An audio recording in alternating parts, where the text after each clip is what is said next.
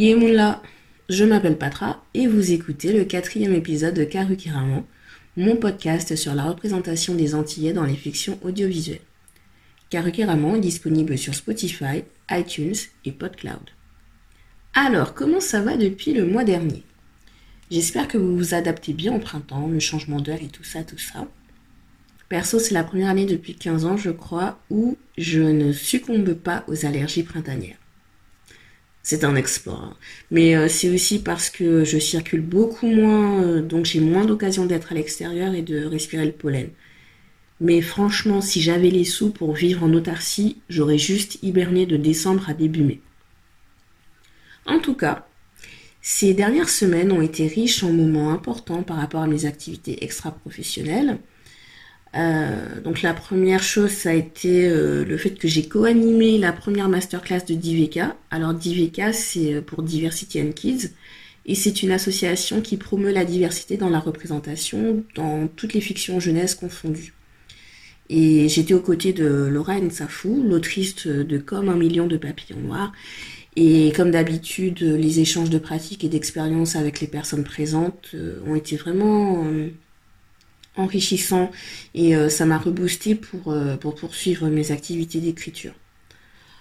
L'autre moment marquant, ça a été la mise en ligne de mon entretien avec le site euh, diana.fr dans le cadre de son podcast littéraire mensuel Jamais sans mon livre.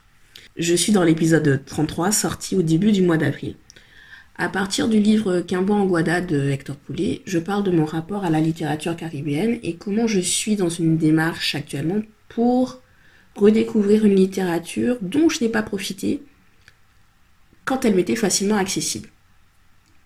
Et en fait, dans le podcast, euh, bon, allez l'écouter, hein, mais à un moment, je parle du fait que je lis en français, en anglais et en créole, mais plus du tout en espagnol euh, parce que j'ai lâché l'affaire après la prépa. Mais néanmoins, euh, ça me dérange quand même un peu de dire que je lis le créole alors qu'en fait, je n'ai pas de bouquin en créole. Le seul bouquin que j'ai lu 100% euh, en créole et, que je possède, c'est euh, le roman Diablesse de Timalo. Et là, ça va faire bientôt, je crois, trois ans que je l'ai lu. Et euh, d'ailleurs, vous pouvez voir ma review sur, mon blog, myinsign.com.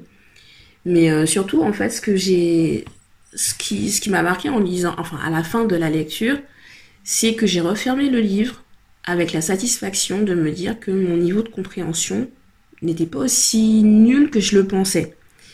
Parce que parler créole, ça m'a toujours complexé. Et puis, euh, est-ce qu'on peut même utiliser euh, le terme de parler euh, Parce que, en fait, j'ai toujours été incapable de tenir une conversation en créole, même pendant les années que j'ai passées en Guadeloupe. Et c'est de ça que je vais vous parler aujourd'hui. Comment le créole peut-il aider à se définir en tant qu'antillais, même quand on est incapable de le parler? Et comment on utilise le créole pour créer des barrières entre nous. Pour explorer ce sujet, je vous propose de discuter du film Barricade de Richard Sénécal. C'est parti pour le Yécri qui craque.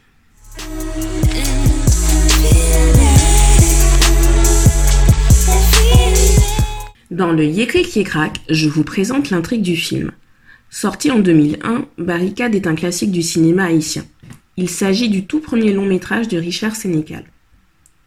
Barricade raconte l'histoire d'Odénie, une jeune fille de 18 ans ayant quitté la campagne pour gagner de l'argent à Port-au-Prince. Sa tante lui trouve un poste de bonne dans une famille de la classe moyenne aisée où elle a elle-même été nounou. Alors d'un côté on a le père, c'est un intellectuel qui cherche à avoir une carrière politique reconnue. De l'autre côté, on a la mère qui mène le foyer d'une main de maîtresse et qui cherche un peu beaucoup quand même à diriger la vie de ses deux enfants adolescents sa fille Sajin et son fils Thierry. Sajin, c'est une ado qui a envie de s'amuser, de profiter de la vie, de tomber amoureuse. Euh, enfin, c'est une ado. Thierry, lui, il est un peu plus posé, il est plus introverti, il est plus attentif au monde qui l'entoure, et il finit par remarquer Odénie. La grande question, c'est l'amour finira-t-il par triompher? Spoiler alert, non.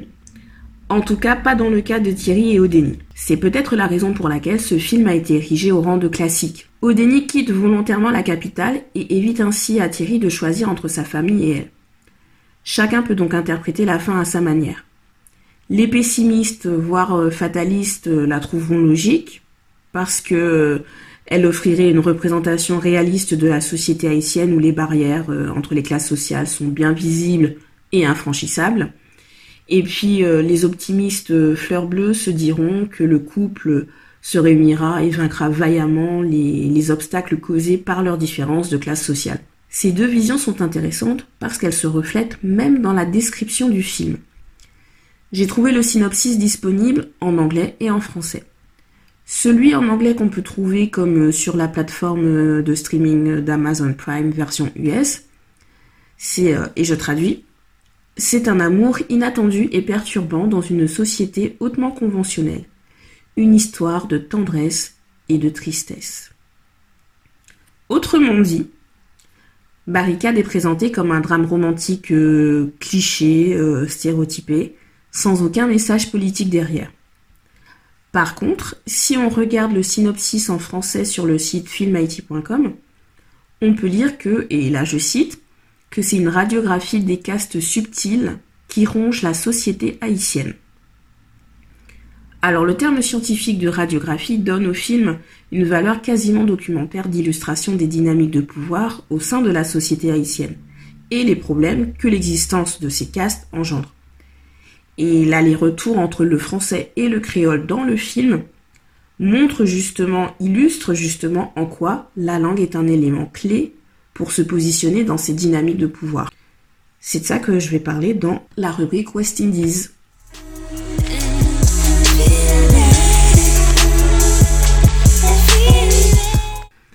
Dans la rubrique West Indies, je vous explique en quoi le film me fait réfléchir sur mon identité de femme noire, afro-caribéenne, française. Alors, Barricade, il faut savoir que c'est le deuxième film haïtien que j'ai vu de toute ma vie. Le tout premier, c'était Cafou, de Bruno Moural. Il était projeté lors du Festival européen du film indépendant en 2018. Et euh, je me rappelle, je m'étais levé un dimanche matin pour y aller, donc c'est pour vous dire à quel point j'avais envie de le voir.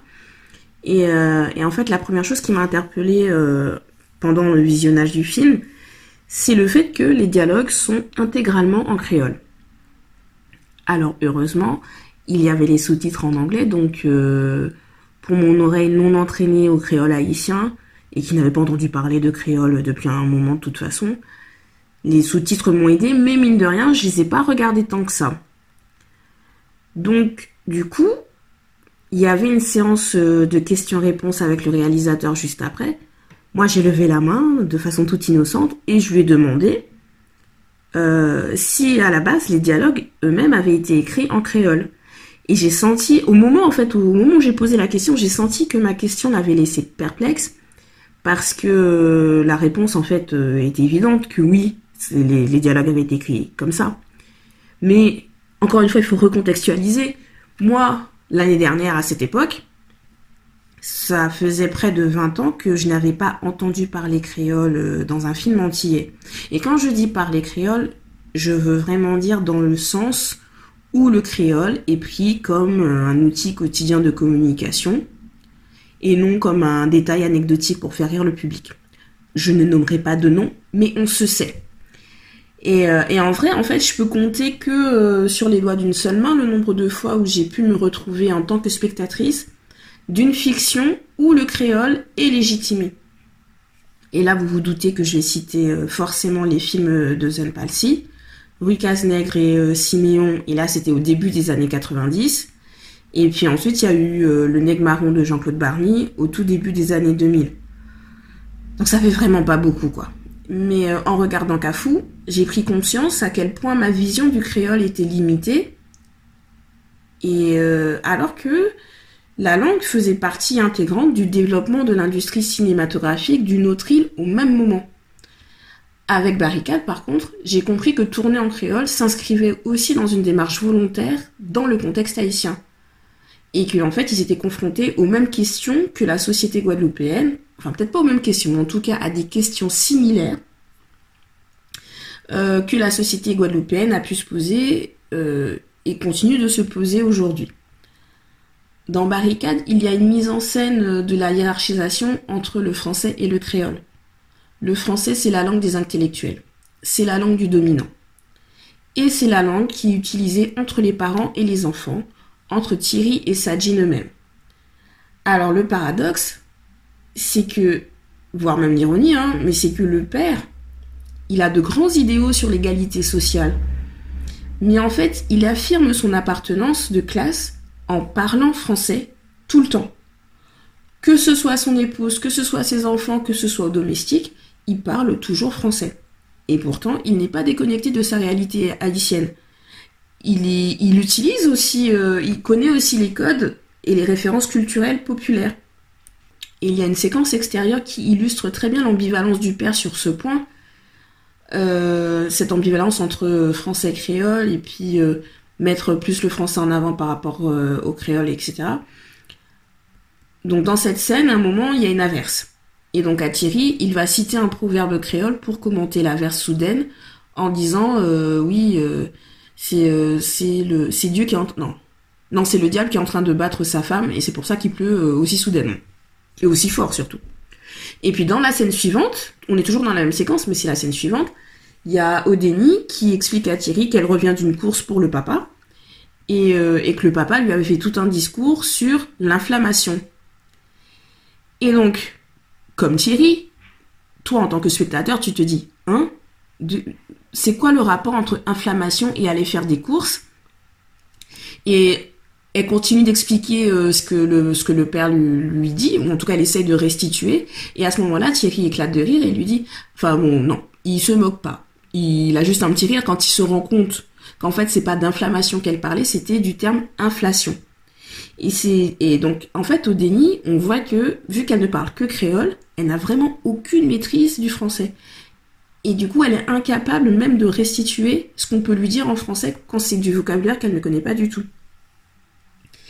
Et, euh, en même temps, face à elle, Thierry, qui lui, lui parle toujours en créole, parce qu'il sait que c'est sa langue, c'est la langue qu'elle connaît, quand elle lui parle, ou elle va utiliser des expressions euh, bien précises en créole que lui ne connaît pas, elle va utiliser des références de son quotidien à elle qui ne correspondent pas à son quotidien à lui, et bien à ce moment-là, euh, lui aussi il est perdu et c'est à elle de fournir des explications.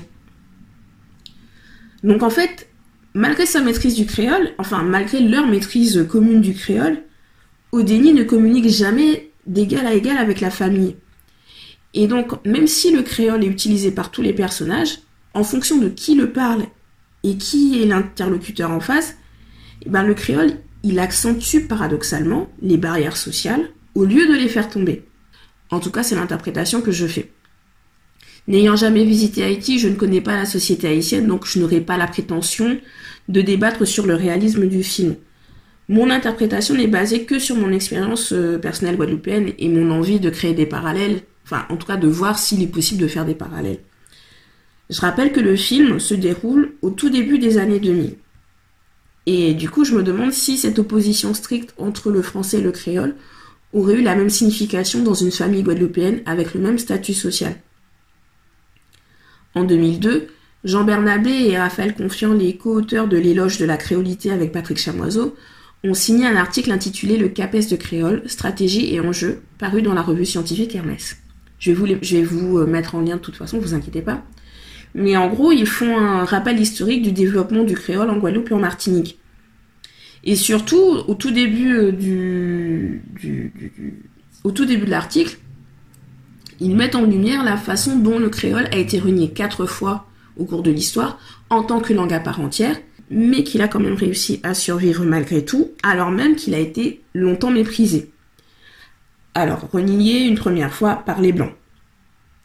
Pendant la phase de colonisation entre le 6e et le 18e, 19e siècle, les Blancs ont eu besoin de communiquer avec les Amérindiens et avec les Noirs réduits en esclavage. Donc ils ont utilisé le créole. Mais alors que leur statut de béquier se consolide, ils rejettent le créole, qui devient alors la langue des non-civilisés. Le deuxième rejet ensuite est effectué par leurs propres enfants, les enfants qu'ils ont eus avec les Noirs. Euh, les noirs esclaves. Ce sont euh, ceux qu'on appelait les mulâtres. Les mulâtres, eux, ont rejeté le créole à partir du moment où ils ont constitué une classe sociale souhaitant se faire accepter par l'élite blanche locale.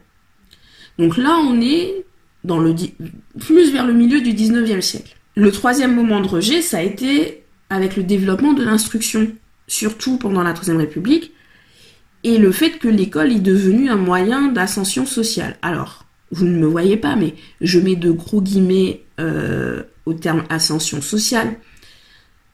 Parce que bon, après, tout reste relatif. Hein. Mais en tout cas, on est face à des, Noirs qui rejettent à leur tour le créole pour s'élever dans la société. Et du coup, le créole devient la langue qui est celle des ouvriers agricoles, qui est celle qu'on trouve dans le champ de canne, dans les champs de bananes, etc. Et donc après l'abolition de l'esclavage en 1848, qui travaille dans les habitations, qui travaille dans les exploitations agricoles, ce sont les descendants d'esclaves qui n'arrivent pas à échapper à un système toujours oppressif. Et puis, ben, c'est la communauté euh, des Indiens, les travailleurs engagés, pour qui le créole est à la fois la langue de l'intégration, mais aussi le symbole d'appartenance au groupe qui est situé au plus bas de l'échelle sociale. Moi, j'ai passé mon bac en 2002.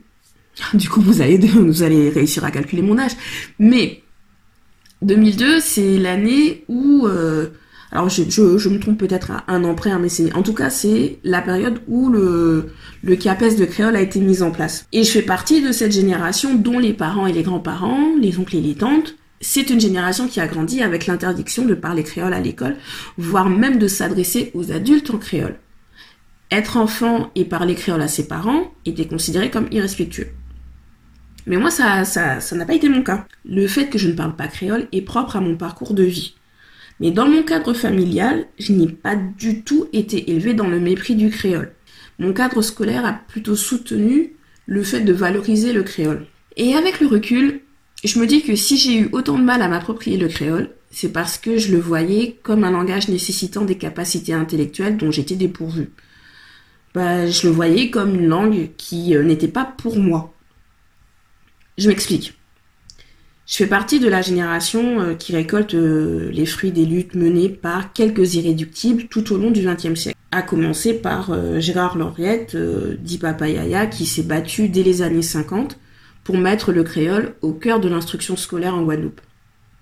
D'ailleurs, je vous invite à lire euh, la brève biographie disponible sur le site de Case Rebelle, parce qu'il a une vie euh, vraiment passionnante et il a une vie digne d'un biopic, euh, ce monsieur. Et il y a tellement de personnages historiques du XXe siècle en Guadeloupe qui méritent d'avoir des, biopics, mais enfin bon, bref. Ça, c'est un autre sujet, un autre débat. Bref. Donc, des hommes comme lui, des personnes comme lui, il y a eu lui, il y a eu d'autres personnes, qui se sont battus, qui ont lutté pendant tout le XXe siècle, pendant toute la deuxième moitié du XXe siècle, pour revaloriser le créole. Et euh, la création du GIREC en 1975 fait partie des, moments clés de cette lutte pour la revalorisation. Le GIREC, c'est le groupe d'études et de recherche en espace créolophone. En fait, c'est euh, ce monde ce monde universitaire interdisciplinaire étudie le créole sous toutes les coutures dans une dimension inter, intra-caribéenne. L'avant-propos de sa charte culturelle explique le besoin, et je cite, pour les mouvements socioculturels antillais et guyanais de promouvoir un ressaisissement et une réappropriation, un recentrement de nous-mêmes sur nous-mêmes. Cette charte, elle a été publiée en 1982. À cette époque, François Mitterrand vient d'être élu et les lois de fer mettent en place une décentralisation où l'État transfère certaines de ses compétences au niveau régional et au niveau départemental. Pour la Guadeloupe, euh, on, est, on est à l'aube d'un renouveau d'une période d'agitation indépendantiste. Et d'ailleurs, c'est l'année suivante, en 1983, qu'a été créé l'ARC, l'Alliance révolutionnaire caraïbe. Bref, euh, je m'égare.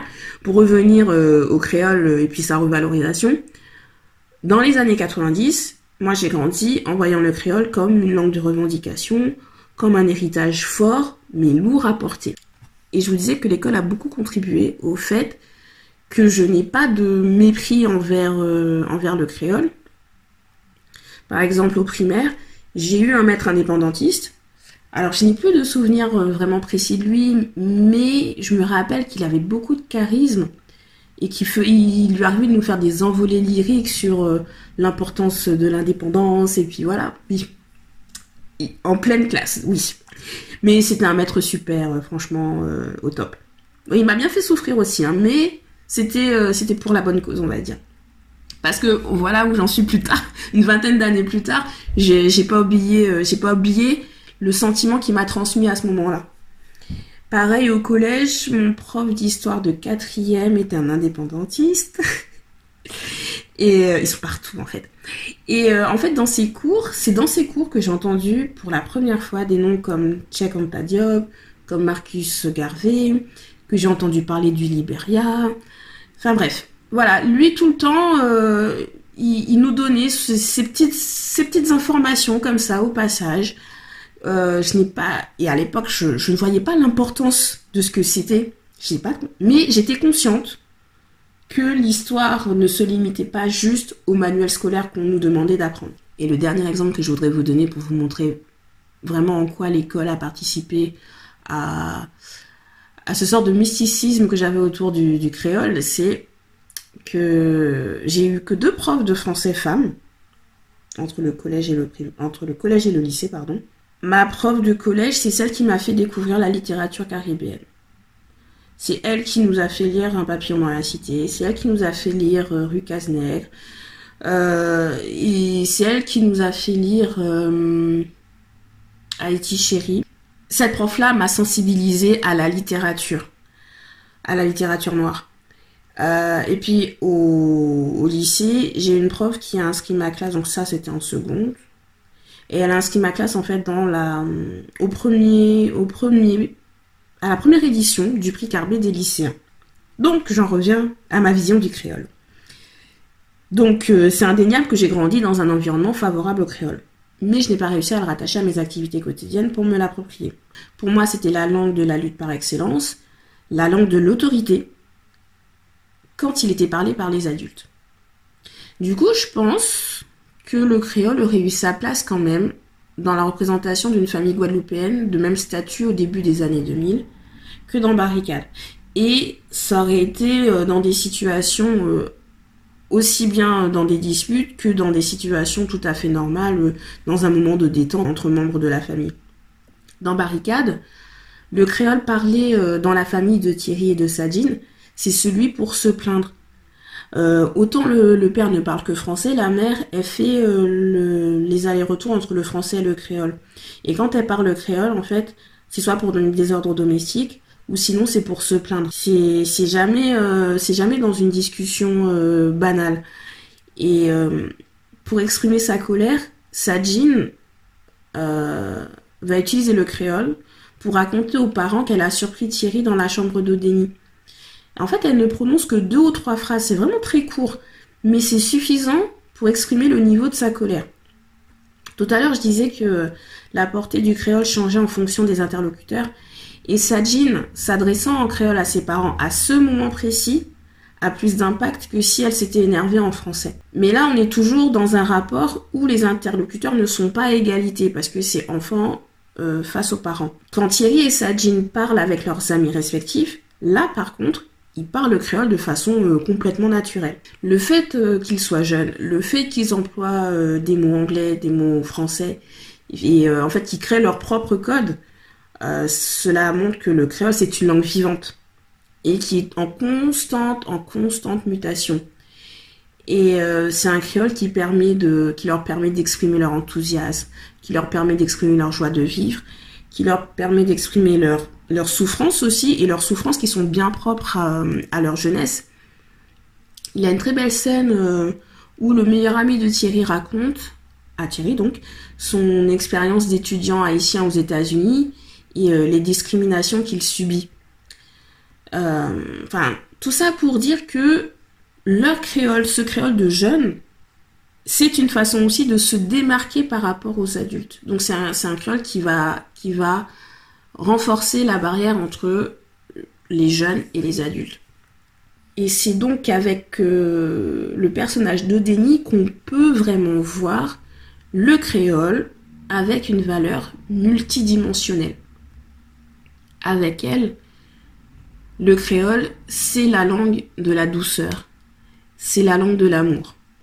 Toutes ces émotions ne sont exprimées qu'en créole quand elle discute avec sa tante et qu'elle lui décrit Thierry d'une voix rêveuse par exemple, Ou alors quand elle est intimidée face à Thierry et qu'elle bafouille légèrement, c'est juste tout simplement adorable. Mais pour moi, le moment le plus fort, c'est quand elle fait sa déclaration d'amour indirect à Thierry. Dans un autre film, dans un autre contexte, ça aurait été sous forme de lettre que Thierry aurait déchiré par désespoir parce qu'elle l'a quitté, ou qu'il aurait conservé précieusement le reste de sa vie.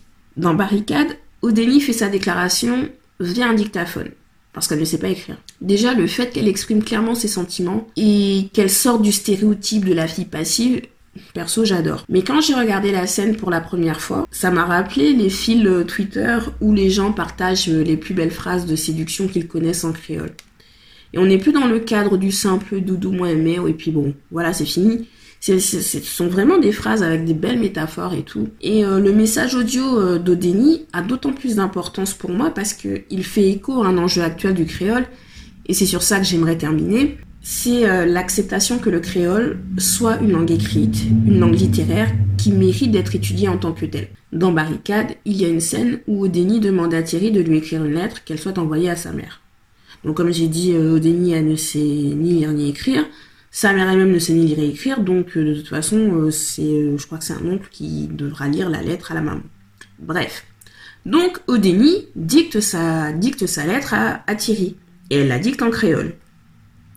Il n'est pas précisé si Thierry traduit en français ou s'il écrit directement en créole. Moi, je serais tenté de supposer que c'est la deuxième solution, c'est-à-dire qu'il écrit directement ce qu'il entend, parce que ça appuierait mon propos sur le fait euh, qu'écrire le créole peut créer une autre barrière. Mais cette fois-ci, ce serait une barrière élitiste, avec d'un côté ceux qui ont étudié le créole et peuvent l'écrire, et de l'autre côté, ceux qui le parlent uniquement avec plus ou moins de connaissances en grammaire et en vocabulaire. Et puis ben, si on ajoute euh, les apports des locuteurs de la diaspora dispersés dans le monde, on se rend compte à quel point le créole a besoin de racines solides pour jouer pleinement son rôle dans la transmission culturelle sans exclure qui que ce soit.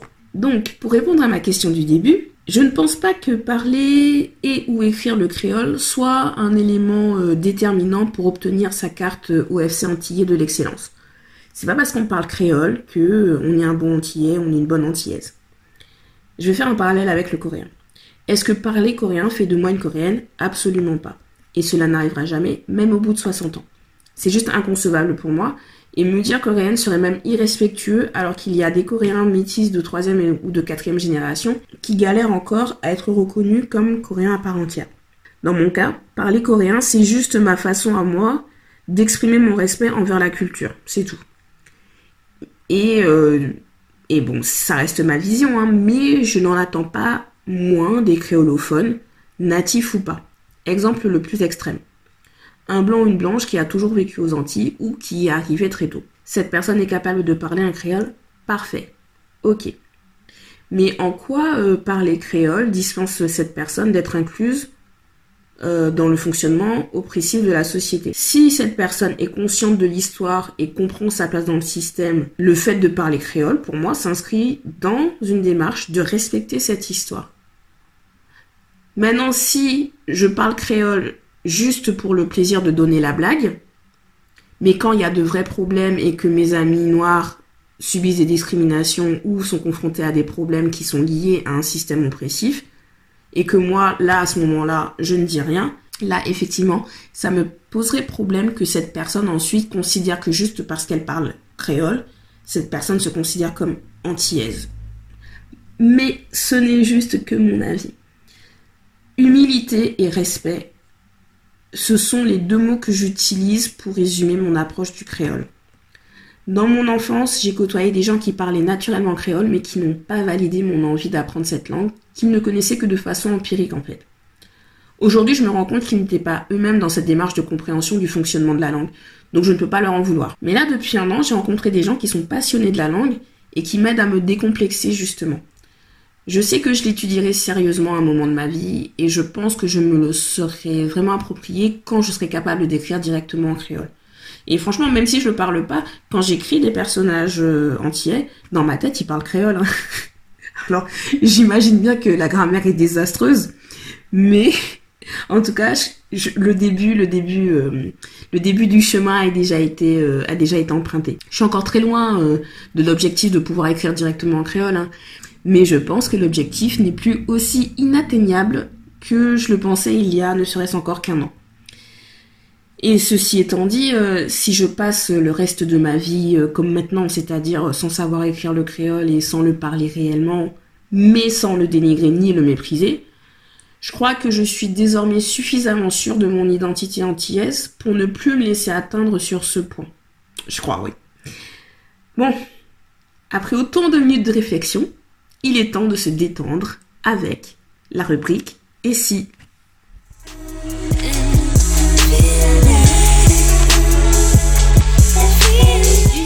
c'est une rubrique pour imaginer des scénarios alternatifs.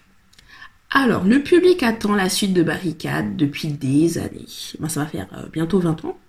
Mais Richard Sénécal a expliqué lui-même, dans une interview au podcast Femme de Film, le couple Odeni-Thierry était voué à l'échec de toute façon, tant qu'il n'y aurait pas une transformation des mentalités et de la société haïtienne elle-même. Mais ça n'empêche pas de jouer avec les personnages un tout petit peu.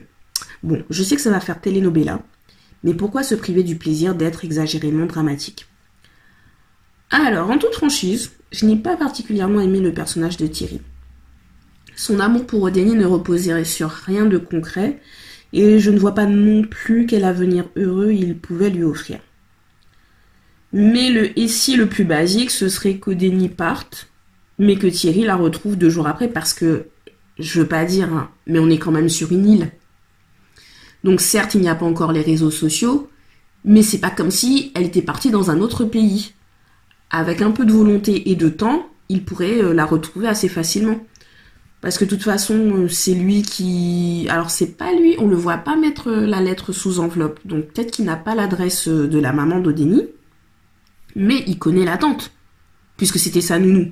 Donc il peut aller voir la tante, et puis lui demander bon bah alors est-ce que tu peux me donner euh, l'adresse de Denis et puis même si la tante serait euh, réticente au début euh, elle finirait par céder et puis du coup il irait la chercher oui je pense que de toute façon tant qu'on sait pas que tant qu'on n'est pas sûr que Denis a quitté l'île pour moi ils peuvent si Thierry veut juste faire un peu d'effort il peut la retrouver mais ça c'est pas suffisamment dramatique à mon goût donc on va faire quelque chose de bien dramatique et si Odeni était tombée enceinte lors de sa dernière nuit passée avec Thierry?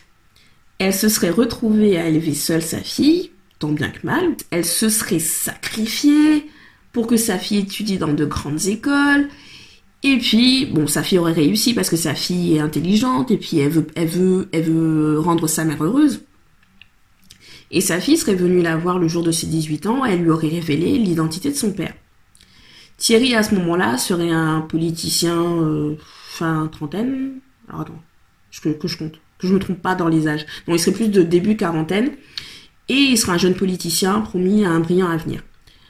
La découverte de l'existence de sa fille, le retour d'Odénie possible dans sa vie, remettrait alors en question tout ce qu'il avait prévu et toutes ses ambitions aussi. Non mais on n'est pas encore assez dramatique là. Donc autre possibilité et si Odeni avait quitté Haïti pour les États-Unis ou le Canada? Elle aurait pris des cours du soir pour apprendre à lire et à écrire. Elle aurait ouvert son propre commerce. En fait, c'est ce qui était prévu euh, dans le film. Hein. C'était, ça le, but. Et, euh, en fait, euh, entre-temps, elle tomberait amoureuse d'un homme qui est génial, qui l'adore, mais qui malheureusement meurt dans un accident de voiture. Elle serait veuve. Et puis un jour, donc elle est à l'aube de la quarantaine, euh, elle est sans enfant. Elle assisterait à une remise de récompense pour les entrepreneurs de la diaspora. Et Thierry en vacances, donc on est soit aux États-Unis, soit au Canada. Thierry en vacances, il serait présent ce soir-là. Parce que la diaspora, c'est un monde très petit. Une fois l'instant de surprise passé, ils décideraient de quitter la cérémonie et ils passeraient la nuit ensemble à rattraper le temps perdu. Il lui dirait qu'il ne s'est jamais marié dans l'espoir de la retrouver. Et euh, puis donc il se ferait une mise à jour de leur vie respective. Et puis ben, peut-être qu'à la fin, Odeni aurait fini par céder euh, à l'appel euh, charnel. Et ça se serait terminé avec Odeni et Thierry qui regardent le lever du soleil ensemble. Et puis elle lui dit adieu, définitivement cette fois-ci, parce qu'elle se dit qu'ils ont déjà laissé passer leur chance et que ce, ce n'est pas, ce n'est, il n'est plus l'homme qu'elle veut. Il n'est plus l'homme qu'il lui faut. Et donc, Thierry, malheureux, serait reparti en Haïti et il ne se serait plus jamais revu. Est-ce que ça, c'est pas mélodramatique? Ok. Dernière proposition. Et si c'était Sajin qui était tombée amoureuse de, alors on va l'appeler Martial, un garçon pauvre qui bosse comme un jardinier. Vu comment elle aime son confort et qu'elle a une vision précise de la hiérarchie des classes, ce serait un véritable combat avec elle-même pour admettre qu'elle aime Martial, qui lui résiste et sait la remettre à sa place. Mais il n'y a rien de concret qui se passe entre eux. Elle partirait 5 ans faire ses études aux États-Unis. Je la vois bien travailler dans, de la communication. Et puis à son retour en, en Haïti, elle essaierait de lancer une web TV de divertissement. Elle croiserait Martial par hasard alors qu'il est employé chez une de ses amies. Lui, il est désormais fiancé avec une fille dont il est complètement fou. Mais Sajin essaierait quand même de le tenter pour au dernier moment renoncer finalement. Elle savourait qu'elle est trop attachée à sa condition pour envisager une véritable relation avec cet homme, qui lui croit réellement en l'amour et, euh, et lui n'a pas envie de se brader pour elle. Et l'histoire se terminerait sur une Sajin appuyée sur le balcon de sa chambre dans sa grande villa, observant la, la nature luxuriante d'Haïti, sirotant un verre de jus de goyave, et puis son portable sonne, et elle commence une discussion avec un interlocuteur inconnu, mais on comprend qu'elle se lance officiellement dans son projet de création d'un média. Bon, je crois que vous aurez compris que finalement, Sajin, c'était le personnage que j'aimais détester dans Barricade, mais en fait, je la trouve trop cool. Il est temps de passer à la partie recommandations.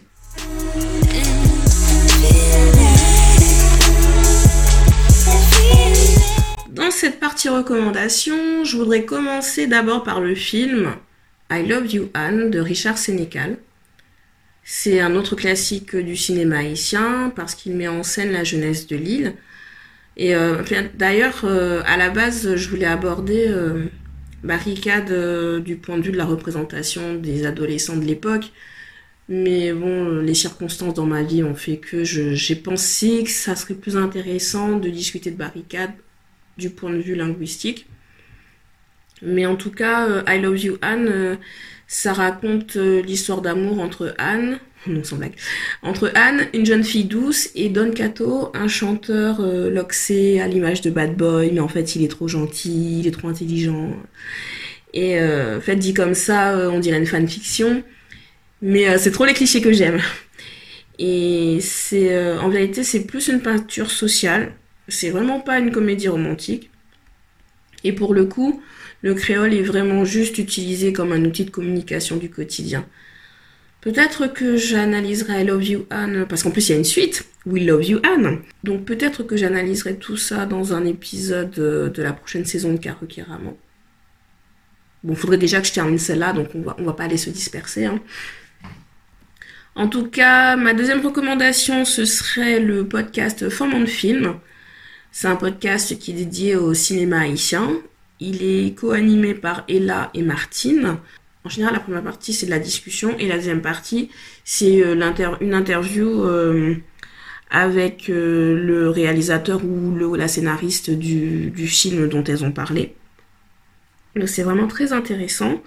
Et surtout, il y en a une qui a été, qui est née à Haïti, qui a vécu à Haïti jusqu'à 18-19 ans et puis ensuite est venue s'installer aux États-Unis. Et il y en a une autre qui est née aux États-Unis, donc euh, qui met, elle a baigné dans la culture euh, haïtienne de la diaspora.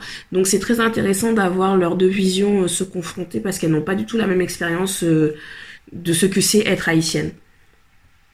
Leur épisode de Barricade est accompagné d'une interview de Richard Sénécal qui dure environ 30 minutes et euh, c'est vraiment passionnant de l'écouter expliquer sa démarche artistique, qui est une démarche engagée.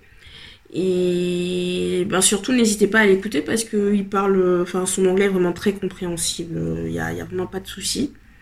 Et puis enfin, je termine avec deux recommandations de compte Twitter à suivre. Le premier, euh, c'est Creole Base. Alors même si euh, je le dis en anglais, mais c'est le réseau social du site du même nom qui a été créé par un Martiniquais. Et lui, sa volonté, c'est vraiment euh, d'explorer des thèmes en évitant euh, de faire des articles très clichés du style euh, la compagnie créole, euh, tout ce qui est doudouisme, le tiponche, les moustiques, les catastrophes naturelles, voilà. Et puis il y a également le compte Twitter de A Child of Two Worlds. Donc lui par contre c'est un Britannique mais il est originaire de la Dominique et il aide à promouvoir des initiatives autour du créole pour mettre euh, les gens en contact entre eux et continuer à faire vivre la langue dans la Caraïbe et dans la diaspora. Voilà, c'est tout pour cet épisode. J'espère qu'il vous a plu. Je crois que c'est l'épisode le plus personnel à ce jour. Euh, et puis j'espère que ça vous a intéressé. Pour me laisser des commentaires ou vous tenir informé de l'actualité du podcast, vous pouvez me suivre sur Twitter et Instagram @carucaraman. Je rappelle que le podcast est disponible sur Spotify, sur Apple Podcast et PodCloud. Et puis bah on se voit le mois prochain. Ça sera pour le mois de mai. Euh, en plus, il y aura plein de choses vu que c'est le mois de l'abolition de l'esclavage. En plus, il y a le concert de Kassav. Donc, j'aurai plein de choses à vous dire. Prenez soin de vous d'ici là. Tiens, Béred.